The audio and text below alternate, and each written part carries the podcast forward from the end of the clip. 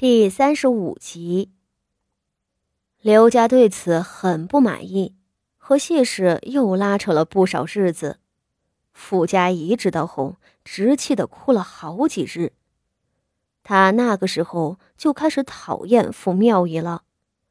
傅妙仪出嫁前答应的好好的，说等她做了侯夫人，他们母子几个都跟着荣光了，她这个嫡幼女也会过上好日子。结果呢？他傅妙仪一个人发达了，自己不过是他的垫脚石，还被大姐姐的事情给连累。谢氏好说歹说，刘家终于再次松了口。谢氏那时候正打算将傅家仪塞进景和院，还事先和刘家夸口，说自家的四闺女也是老夫人跟前带着的。这个计划。却被傅锦仪给搅黄了。刘家一打听，知道了傅家仪不是祖母养着的，这下可好，又要打退堂鼓。傅家仪气得头晕，一回两回的，眼瞅着刘家都厌弃他了，他就不明白，为何三姐姐有那样的好命，能做了侯夫人，自己和她一母同胞。却什么也捞不着。偏偏事不凑巧，这节骨眼上，谢氏竟然病了。刘家的亲事本来就不稳当，这一拖，怕是更悬了。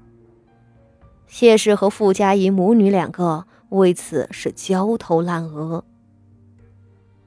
却说傅锦仪这边，在连着给谢氏送了七个木雕之后。他停止了这种泄愤一般的胡闹。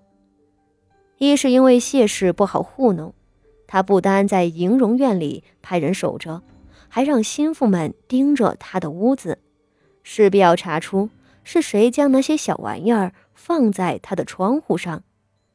二则是凭着这点小把戏，是没办法要了谢氏和傅妙仪两人的命的。不过谢氏可真被折腾的不轻，十多日病在床上不说，等傅锦仪不闹了，他又拖了十天养好了身子，张家的权柄还在三太太手里掐着。钟馗这东西让别人捏住了就不好拿回来了。虽说照着规矩是长房长媳来掌家，谢氏病愈也该操持起来了。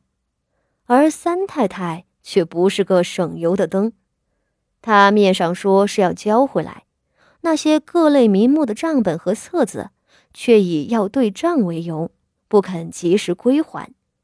谢氏遣人去要，半日抠出来一本就不错了。左右三太太就是拖着。谢氏恨得牙痒痒，和三太太掐架火热不说。傅家仪的亲事，才让他更是心焦。在几次托了对面的淮阳伯夫人与刘家夫人商议之后，刘家那边传来的阻力令谢氏越发的心凉。再瞧着她那出身名门的婆婆傅老太太，也不肯帮她说和，左拖右拖。谢氏意识到，她必须另想主意了。总得要想个办法将傅家仪塞进刘家才是。这么好的亲事，过了这个村可就没这个店了。正寻思着，倒是有个机会撞到了谢氏的手里。半月之后的三月二十五日，是晋国公夫人的寿辰，晋国公做主大肆操办寿宴。京城里和晋国公交好的各家府邸都收到了请帖。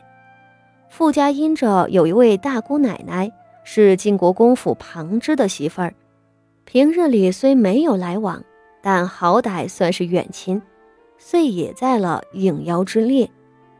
为了这事，傅家上下都急匆匆地预备起来。这都是因为。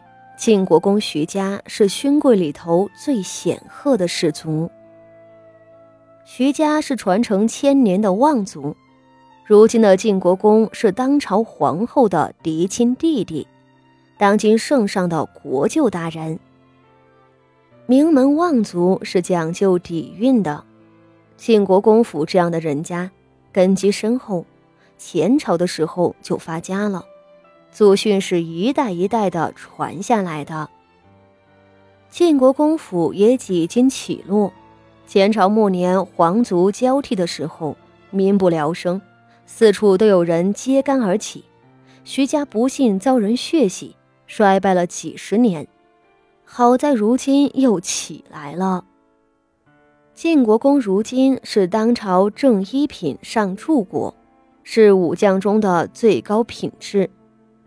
晋国公唯一的嫡子，年纪轻轻做了淮南都督，今年元月份接调令回京，另封了正二品指挥使。统领数万城防营兵马护卫京城，同是武将士族，和晋国公府比起来，武安侯府就不值一提了。